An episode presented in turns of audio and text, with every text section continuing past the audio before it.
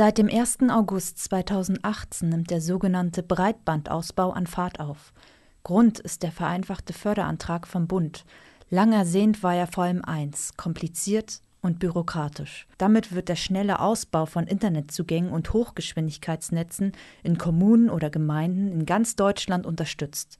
Funklöcher, weiße Flecken genannt, sollen verschwinden. Auch Jenas Oberbürgermeister Nitsche traf sich als Vertreter der Stadt zur Vertragsunterzeichnung am Donnerstag. Doch was genau ist geplant? Leutra, Ammerbach, Isserstedt, Münchenroda, Wöllnitz, Ziegenhain und Mauer.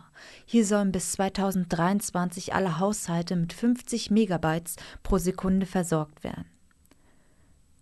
2017 sollen weitere Ortsteile folgen.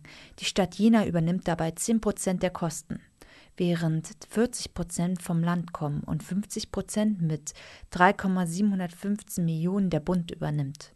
Bei der Verwendung von Glasfaser bildet Deutschland im internationalen Vergleich bisher das Schlusslicht.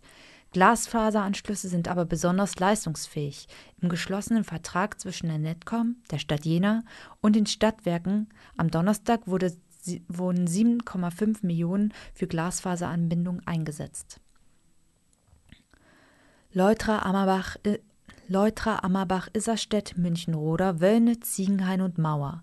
Hier sollen bis 2023 alle Haushalte mit 50 Megabytes pro Sekunde versorgt werden. 2017 sollen weitere Ortsteile folgen.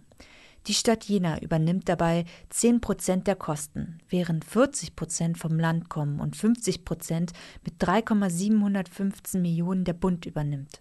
Bei der Verwendung von Glasfaser bildet Deutschland im internationalen Vergleich bisher das Schlusslicht. Glasfaseranschlüsse sind aber besonders leistungsfähig. Im geschlossenen Vertrag zwischen der Netcom, der Stadt Jena und den Stadtwerken wurden 7,5 Millionen für Glasfaseranbindungen eingesetzt